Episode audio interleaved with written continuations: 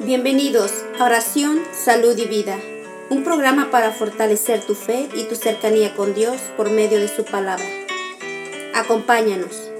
Oración, salud y vida.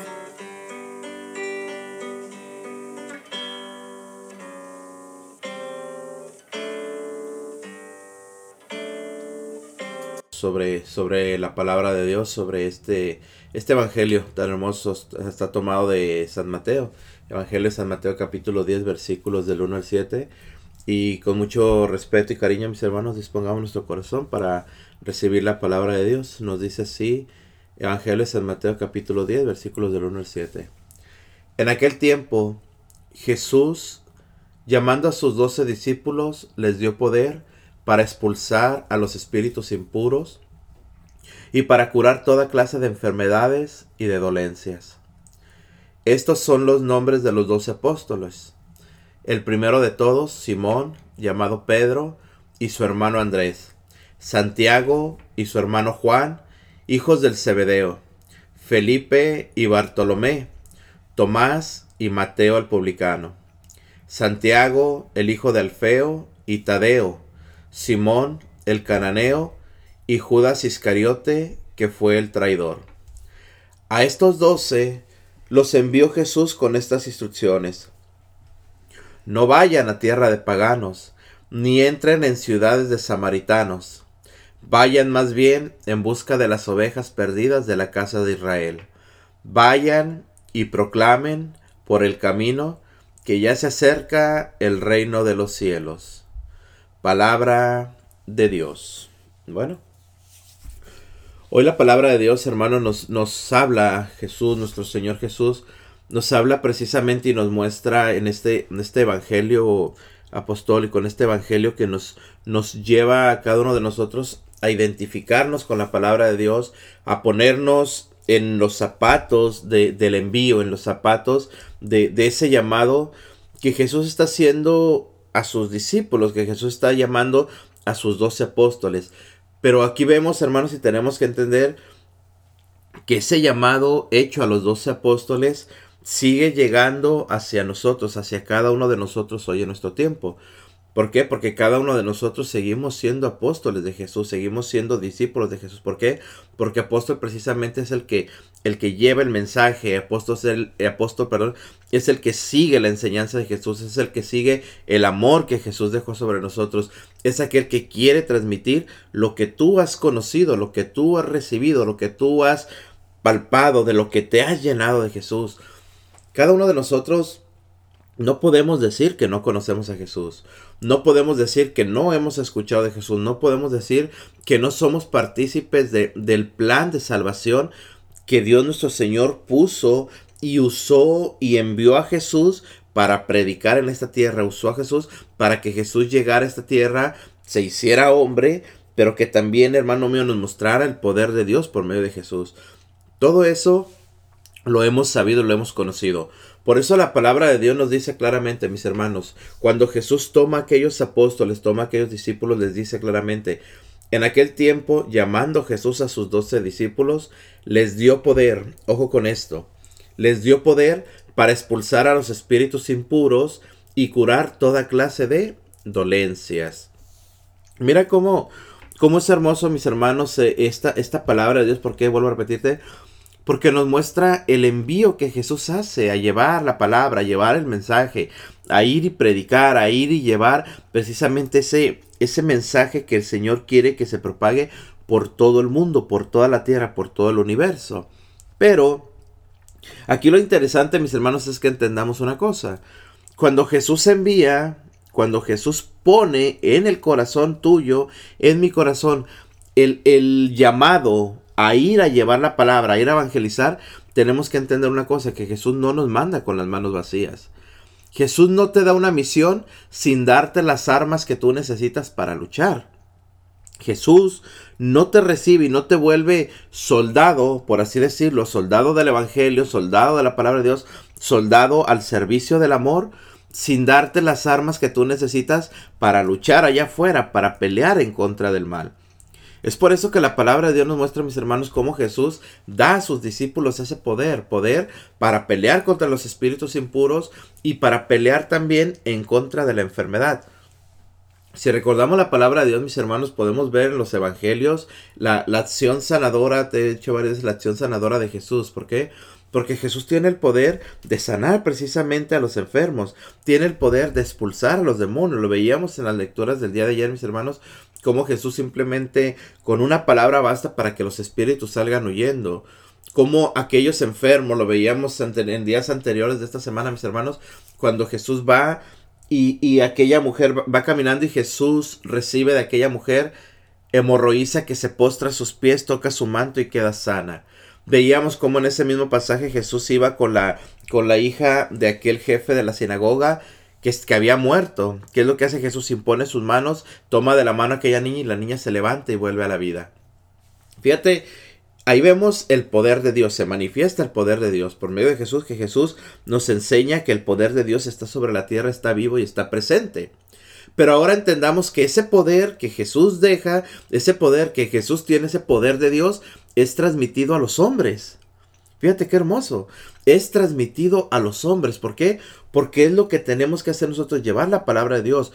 Veamos, hermanos, y entendamos claramente que aquí nos habla la, la palabra de Dios y nos muestra primeramente a los doce discípulos.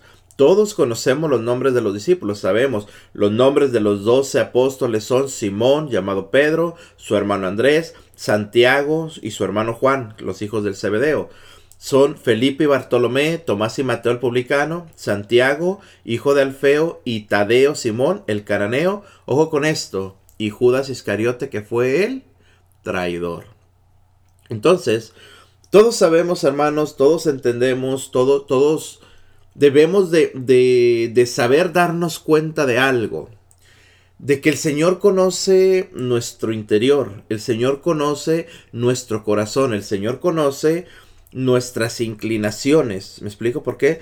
Porque muchas veces nosotros somos fáciles de inclinarnos al pecado. Somos fáciles de inclinarnos ante lo que se nos presenta en la vida. ¿Por qué, ¿Por qué hablo de esto? ¿Por qué entendemos un poquito esto? Muy claro, mira. Jesús cuando, cuando le da ese poder a los discípulos, entendamos que la palabra de Dios nos muestra a los doce discípulos, los nombres de los doce discípulos. Pero fíjate que en ningún momento la palabra de Dios nos enseña ni nos muestra o nos dice, le dio poder a los once y a Judas el traidor lo apartó. O no le dio poder a Judas Iscariote, no. La palabra de Dios nos enseña que le dio poder a los doce, en general a los doce. Jesús sabía que él lo iba a traicionar. Jesús sabía que él le iba a fallar. Jesús sabía que él le iba a vender. Jesús conocía ya el corazón de Judas. Fíjate con esto, hermano. Él conocía el corazón de Judas, mas aún así Jesús da ese poder a todos. ¿Por qué? Porque esto es para que se manifieste el poder de Dios. ¿Por qué? Porque es para que se manifieste el amor de Dios. En pocas palabras entendamos algo. Mismo Judas Iscariote tenía él el poder de curar enfermos, el poder de expulsar espíritus inmundos. Ojo con esto, Judas Iscariote, sí hermano, el que vendió a Jesús, el que traicionó a Jesús, el que terminó dándole la espalda a Jesús y entregando a Jesús a, los fariseos, a los maestros de la ley, para que lo crucificaran y lo mataran. Ese mismo Judas Iscariote tenía el poder de sanar a los enfermos y tenía el poder de expulsar a los demonios. Aquí el punto que tenemos nosotros que entender un poco, hermanos, que tenemos nosotros que descubrir es este. Jesús nos da, vuelvo a repetirte, Jesús no pone, hermano mío, el Señor no pone la mirada en el exterior. Jesús pone la mirada en el interior. ¿Por qué? Porque te repito, Él aún con los, con los carismas que da, con los dones que da, con, con, el llamado que nos hace, llamado a ir a llevar la palabra, llamado a ir y sanar los enfermos, llamado a ir y llevar el mensaje. Aún así, hermano, en medio de eso el Señor está buscando en nosotros que nosotros podamos ser sanados también, que podamos ser llenados de ese amor, esa gracia. ¿Por qué?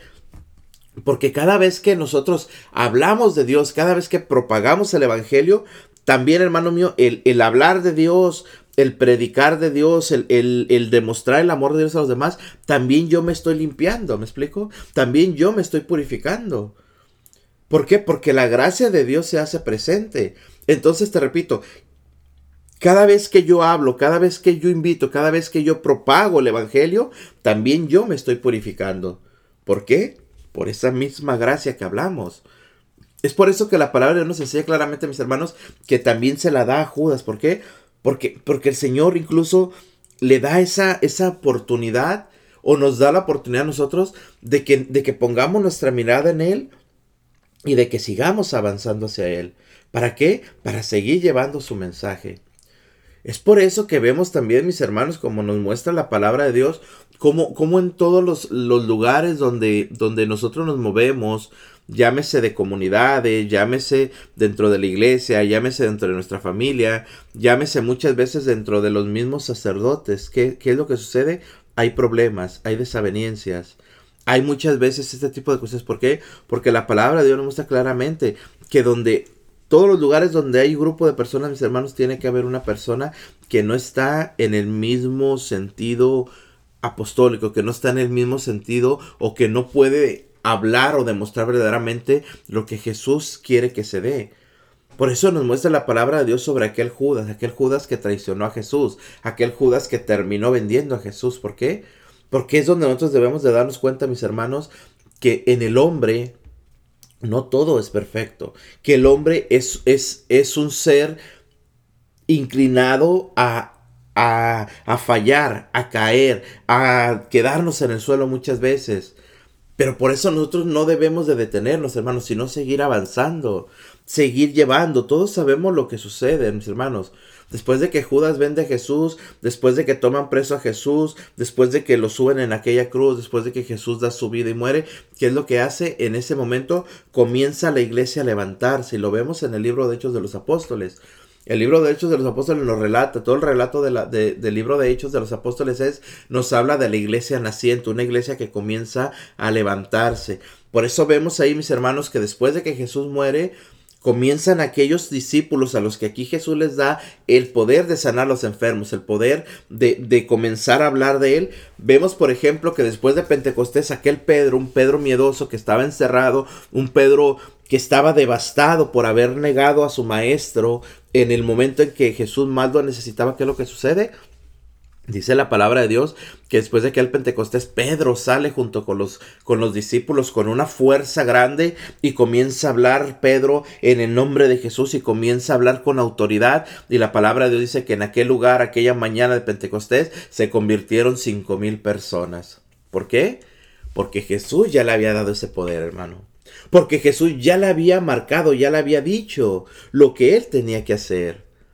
Entonces somos nosotros, hermanos, los que muchas veces no ponemos en práctica esos dones que el Señor nos da, no ponemos en práctica esos carismas que el Señor nos da. Aquí la palabra de Dios nos dice claramente, te repito, estamos está hablando sobre los que Jesús está fundando la iglesia, que son los apóstoles. Ese, ese, ese, ese fundar, mis hermanos, esa, ese, ese, lo que Jesús les da a sus discípulos en ese momento, te repito, es la autoridad. Esa autoridad la seguimos viendo hoy en nuestros días, en nuestros tiempos, mis hermanos, gracias a la sucesión apostólica. ¿Por qué? Porque sabemos que Pedro, siendo el primer papa, después se va relegando esa autoridad después de que muere Pedro. Sigue siendo papa y se viene toda la tradición apostólica, mis hermanos, que conocemos hasta este día, que es sobre el Papa Francisco. El Papa es la autoridad de la iglesia en la tierra, es quien tiene la autoridad plena en la iglesia. Pero también entendemos que el Papa le da esa autoridad al sacerdote, le da esa autoridad a, todo aquel hombre que está llamado al sacerdocio. ¿Por qué? Porque en el momento en que, el, en que el obispo impone sus manos sobre el sacerdote, se transfiere también esa autoridad, se transfiere esta, esta promesa que Jesús le hace a los discípulos, que les dice, vayan, expulsen a los espíritus inmundos, toda clase de enfermedad y dolencias. ¿Por qué? Porque hablamos precisamente de la sucesión apostólica.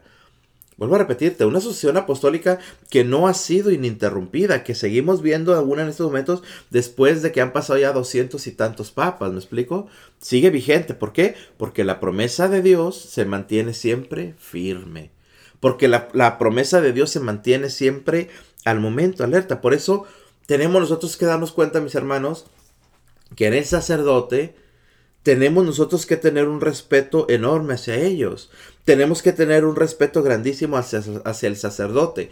Hacia el mismo Papa debemos tener un respeto grande. ¿Me explico?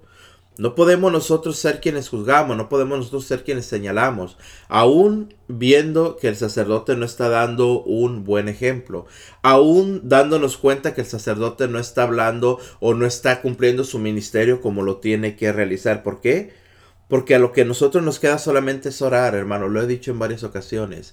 Es interceder por nuestros sacerdotes, es pedir por nuestro Papa Francisco, es pedir por toda la iglesia. ¿Por qué? Porque vemos precisamente cómo ellos, hermanos, son enviados, enviados por Jesús a llevar la palabra de Dios. Que hoy en nuestros días, hermano mío, veamos que también el laico, en, en los laicos, existe también esos carismas, carismas de sanación, carismas de predicación, carismas de todo lo que sabemos, es porque el Señor, te repito, sigue dándonos también esa autoridad a nosotros como laicos. Pero nuestra autoridad, hermanos, es una autoridad que debe de estar siempre bajo la enseñanza de la iglesia. La autoridad del laico debe de estar siempre bajo la enseñanza y bajo el escrutinio de la iglesia, bajo la vigilancia de nuestros sacerdotes. ¿Por qué? Porque nosotros como laicos somos limitados, hermanos porque nosotros como laicos no podemos hacer nuestra voluntad. Nosotros como laicos también tenemos que evangelizar, claro que sí. Debemos llevar la palabra, por supuesto que sí. Tenemos nosotros la autoridad que viene del Señor también de imponer nuestras manos y sanar a los enfermos, claro que sí la tenemos, te repito. Pero no podemos hacer nada por nuestra cuenta, mis hermanos, sino bajo la autoridad, te repito, de la iglesia, bajo la autoridad de nuestro sacerdote. Porque simple y sencillamente cuando nos desviamos de esa autoridad, cuando sobrepasamos esa autoridad, cuando nosotros como laicos queremos ser más que el sacerdote, o queremos, creemos tener una espiritualidad más grande que el sacerdote, o creemos tener una autoridad más grande que el sacerdote, en ese momento ya está obrando Satanás sobre nosotros, mis hermanos. Ya no somos nosotros, es Él el que comienza a obrar y comienza a engañarnos y comienza a, a hacernos pensar que nosotros tenemos grandes carismas, grandes dones, que tal vez sí los tengas en tu corazón, pero no lo estás usando bajo la acción del Espíritu Santo, sino que lo estás usando bajo la acción de tu carne, que te lleva a ti a querer usar esos dones para ti mismo o solamente engañarte para que tú hagas tu voluntad y no la voluntad de aquellos a los que Dios llamó verdaderamente. Por eso debemos de tener ojo con esto, mis hermanos, de tener cuidado con lo que estamos realizando. Todo bajo la obediencia es hermoso. Todo bajo la unción de Dios es hermoso. Pero cuando queremos hacer la obra de Dios sin tener a Dios presente en nuestro corazón, hacemos cosas que no son buenas, hermanos. Por eso la palabra de Dios nos envía hoy, hermano mío, te repito, en general a llevar esa palabra, en general a llevar ese mensaje, en general a saber que la oración tiene poder y que, y que la oración de Dios se manifiesta sobre el enfermo, se manifiesta sobre, sobre, sobre aquellos espíritus impuros, hermanos. Pero Jesús también nos hace ojo con esto, nos hace una advertencia. Dice la palabra de Dios, esta palabra se la da a los discípulos a los que primero les había dado el poder y menciona la, palabra de esta, repito, a los, doce, a los doce discípulos. Después nos dice Jesús, a estos doce los envió Jesús con estas instrucciones, ojo con esto, con estas instrucciones. No vayan a tierra de paganos, ni entren en ciudades de samaritanos. Fíjate con esto. ¿Por qué dirá la palabra de Dios o por qué Jesús les dice, no vayan a tierra de paganos, ni entren en ciudades de samaritanos? Ojo con esto.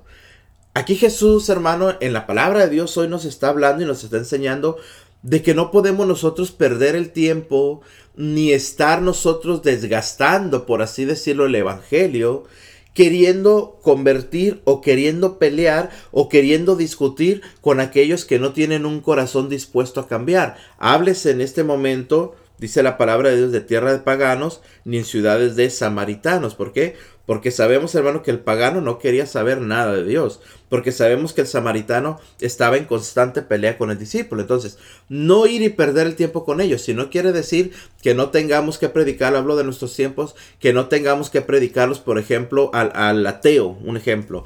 O que no tengamos que predicar a los hermanos protestantes, pongo otro ejemplo. No, se tiene que predicar en general a todo el mundo. Pero lo que, lo que el Señor nos muestra hoy la palabra de Dios, hermano, y tristemente esto ha tomado mucho, mucho auge en estos momentos, ha tomado mucha fama, si lo quieres tú hablar. Es de que vemos en este momento predicadores, ojo con esto. Vemos en este momento sacerdotes que se centran solamente en querer debatir, en querer hablar de la palabra de Dios, pero solamente para debatir, solamente para demostrar que ellos tienen la razón, y se olvidan del verdadero amor, se olvidan del verdadero sentido de la evangelización. ¿Por qué? Por querer demostrar que ellos tienen la razón. Háblese de sacerdotes católicos, háblese de laicos católicos, háblese de predicadores católicos en contra de predicadores protestantes, en contra de pastores protestantes. Todo es bueno, claro que todo es bueno. Todo se debe realizar, claro que sí, pero bajo la unción del Espíritu Santo. Volvemos a lo mismo, hermano. ¿De qué me sirve a mí, ojo con esto? ¿De qué me sirve a mí estar llevando este mensaje, pero un mensaje que no llega a ninguna parte? ¿De qué me sirve a mí estarle hablando a, un pastor, por, ejemplo, protestante, que lo único que estoy haciendo yo con esto es darle rienda suelta para que ese pastor hable mal de la iglesia, hable mal de la Virgen, hable mal de nuestra enseñanza, hable mal de los sacerdotes? Y al final de cuentas no se llega absolutamente a nada. Solamente que se hizo en aquel lugar, te repito, hay una guerra de egos. Entre si yo sé más y tú sabes más. Entre mi doctrina es la mejor y la doctrina, la tuya, no es la mejor. Fíjate con esto, hermano, de verdad, te repito. Y esto lo hablo con mucho respeto y con mucho cariño para todos mis hermanos que, se dedican a, la apologética, todo esto. Vuelvo a repetirte, yo no estoy hablando mal de esto, ni estoy diciendo que sea malo ni nada, no. Lo único que estoy diciendo es de que si no se hace la apologética, si no se habla verdaderamente movido por el Espíritu Santo, mis hermanos, todo queda en mera palabrería. Todo queda, te repito, solamente en eso, en, demostrar quién tiene la razón, quién tiene el, el mayor conocimiento, quién tiene la verdad en lo que se está hablando. Por eso la palabra de Dios, hermano, escúchame. Y es el Evangelio el que nos habla, es el Evangelio el que nos lleva a esto. La palabra de Dios dice claramente, Jesús los envió con las instrucciones, no vayan a tierra de paganos, ni entren en ciudades samaritanos. ¿Por qué? Porque hay necesidad también con ellos, claro. Pero la mayor necesidad está en donde, mis hermanos, dice la palabra de Dios, ojo con esto. Vayan más bien en busca de las ovejas perdidas de la casa de Israel. Vayan en busca de las ovejas perdidas, ir con aquellos que están en pecado, ir con aquellos que están sufriendo, ir con aquellos que están con dolencias, ir con aquellos que en este momento, hermano mío, están buscando una solución y no la encuentran. ¿Por qué? Porque no han conocido de Dios. Porque no han conocido de Dios. En pocas palabras, ir con el que sufre, hermano predicarle al que llora, predicarle al que está enfermo, predicarle al que tiene necesidad. Cuando nosotros predicamos sobre sanación, hermano mío, y se manifiesta el poder de Dios, el enfermo se levanta, toma fe, toma fuerza y comienza a alabar al Señor. El que está pasando por una enfermedad, el que está pasando por un problema difícil, ese problema difícil, ese momento de dificultad, lo lleva a este hombre a ser, a ser vulnerable. ¿Por qué? Porque su corazón está destrozado, porque sus sentimientos están caídos. Ese es el momento, mis hermanos, en que una sola palabra de amor los levanta, los restaura y el Señor hace su obra en ellos. Fijémonos entonces, hermanos, lo que la palabra de Dios nos muestra, te repito el poner nuestra mirada en, en lo que está caído, por así decirlo. Poner nuestra mirada en los que necesitan verdaderamente del amor de Dios, hermano. Vuelvo a repetirte, no, no todo es malo. Hablar lo que hablamos de, acabamos de decir, el defender nuestra fe, el hablar de, de la iglesia, el defender nuestra iglesia, el predicarle a los protestantes, el predicarle a los ateos, el predicar, hermano mío, a todo este tipo de, de, hermanos separados, como tú lo veas, es bueno, claro que sí. Es bueno también. Por eso existe la apologética, mis hermanos, para llevar a cabo esa práctica también. Es bueno. Pero vuelvo a repetirte, bajo la unción del Señor, bajo la unción del Espíritu Santo, todo debemos de hacerlo. Hablamos a ellos, predicamos a ellos y nos olvidamos del que sufre, nos olvidamos del que está pasando por momentos difíciles, nos olvidamos de, de, los que verdaderamente necesitan del Evangelio. ¿Por qué? Porque muchas veces ellos no me dan a mí lo que yo necesito. Lo que me da a mí es el ego de predicarles, de hablarles, de, de pelear. Por eso vemos, te repito en este momento, mis hermanos, tristemente, sacerdotes centrados en eso, predicadores centrados en eso, predicadores que se valen solamente de lo que sucede al momento para ganar, para ganar eh, seguidores, para ganar fama, para ganar todo esto. El Señor no nos ha llamado a eso, hermano. El Señor nos ha llamado a ir por la oveja perdida, a buscar a la oveja perdida, a levantar a la oveja perdida. Por eso Jesús nos dice claramente, vayan más bien en busca de las ovejas perdidas de la casa de Israel. Ojo con esto. Dice el Evangelio, vayan y proclamen por el camino que ya se acerca el reino de los cielos. Vayan y proclamen. ¿Proclamar qué? Que se acerca el reino de los cielos. ¿Y qué significa esas palabras que Jesús da? ¿Qué significa que proclamemos que se acerque el reino de los cielos? Que nos preparemos, hermano, que estés preparado, que cambies tu vida, así como lo hacía aquel Jonás, hermano mío, cuando Dios lo mandó a Nínive. ¿Qué es lo que hacía Jonás? Recorría la ciudad de Nínive gritando. Arrepiéntanse de sus pecados. Arrepiéntanse, ¿por qué? Porque ya viene la ira de Dios, porque ya viene el juicio de Dios. Así tenemos que ser nosotros. Hablar, te repito, hermano mío, de cambiar nuestro corazón, hablar de poner nuestra mirada al Señor, hablar de apartarnos de nuestros pecados, hablar de, de que es el tiempo. ¿Por qué? Porque ya viene. La palabra de Dios dice que todo, no sabemos el día ni la hora pero sabemos que vendrá el juicio de Dios. ¿Y cómo está nuestro mundo en este momento, mis hermanos? Podrido. ¿Cómo está nuestro mundo? Perdido. ¿Cómo está nuestro mundo en contra de Dios? Entonces, ¿cuál es nuestra obligación, hermano mío? Con esta, con esta acción, con esta autoridad que nos ha dado Jesús, te repito a los sacerdotes y tanto a los laicos en lo que cada uno nos corresponde. ¿Cuál es nuestra, nuestra misión? Hablar, predicar, compartir, llevar la palabra de Dios, anunciar que el reino de Dios está cerca. Y en ese anunciar te repito, ¿qué es? Hablarle a los pecadores que se conviertan. Hablarle a los pecadores que deben de estar alertas. ¿Por qué? Porque el reino de los cielos ya viene. Y no enfrascarnos, te repito, en discusiones que no llevan a ningún lado. Ojo con esto, hermano. Es la palabra de Dios la que nos enseña hoy esto. Es la palabra de Dios la que nos muestra y nos dice, vayan, busquen a las ovejas perdidas. Busquen a las ovejas perdidas. Entonces cada uno de nosotros debe de descubrir, hermano, verdaderamente lo que habita en nuestro corazón, lo que hay en nuestro corazón. Hacia dónde estamos nosotros llamados o hacia dónde nos envía el Señor. Pero todo, te repito hermano, todo es bajo la unción del Espíritu Santo. Recibir el llamado entender el llamado y buscar hacer crecer ese llamado mediante lo que yo tengo que realizar. Pero si no nos mantenemos en oración y si no podemos escuchar al Espíritu Santo, mis hermanos, pues a final de cuentas terminaremos siendo cada quien nuestra voluntad. ¿Y de qué forma vemos eso, hermano? Y con mucho respeto lo digo, en todas las iglesias que hay en este mundo. Todos los hermanos separados que se separaron de la iglesia, ¿por qué? Porque cada uno de ellos creyó escuchar la voz y cada uno de ellos interpretó la escritura a su propio gusto. Un Martín Lutero que comenzó haciendo esto y hoy vemos cuántas sectas hay, hermano, cuánta división hay dentro de la iglesia. Cristianos, los que se hacen llamar cristianos, cada iglesia tiene sus propias reglas, cada iglesia tiene su propia percepción del Evangelio, cada iglesia tiene su forma de ver el Evangelio. Iglesia solo hay una, es la iglesia católica. Evangelio solamente hay uno, mis hermanos. La bendición de Dios fue puesta, aquí lo vemos claramente, sobre los doce discípulos, sobre los doce apóstoles.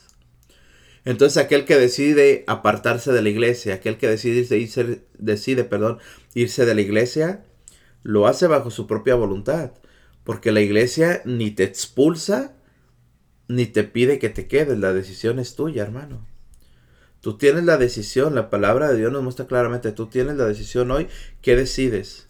¿Lo bueno o lo malo? ¿Eres frío o eres caliente? La decisión a final de cuentas es tuya, hermano. Pero hoy la palabra de Dios, te repito, nos ha hablado claramente de ese llamado que el Señor hizo sobre los discípulos, sobre los apóstoles y sobre la iglesia, te repito, que Jesús estaba fundando sobre aquel Pedro, aquella piedra. Una iglesia que hoy vemos firme, una iglesia que hoy vemos de pie, una iglesia, te repito, que por todos lados han querido o hemos querido en cierta forma cada uno de nosotros derribar nuestra iglesia, pero se mantiene firme. ¿Por qué? Porque Jesús dijo claramente que ni los poderes del infierno prevalecerán sobre la iglesia. Y ahí vemos la acción de Jesús, hermano. Ahí vemos la promesa de Jesús, vuelvo a repetirte, que se cumple, que está latente, que está siempre viva, que está sobre cada uno de nosotros. ¿Por qué? Porque el Señor siempre cumple sus promesas. Entonces meditemos hoy, mis hermanos, y entendamos este Evangelio, lo que nos habla, lo que nos pide y a dónde nos lleva esto. A saber, hacer la voluntad de Dios. Siempre unidos por el amor de Dios, siempre unidos en oración y siempre buscando hacer lo que el Señor quiere de cada uno de nosotros, mis hermanos. Así que, pues demos las gracias al Señor hoy por este día, por lo que nos ha mostrado, mis hermanos. Dispongamos nuestro corazón y démosle las gracias al Señor por esta meditación. En el nombre del Padre, del Hijo, y del Espíritu Santo. Amén, mis hermanos. Gloria a Dios.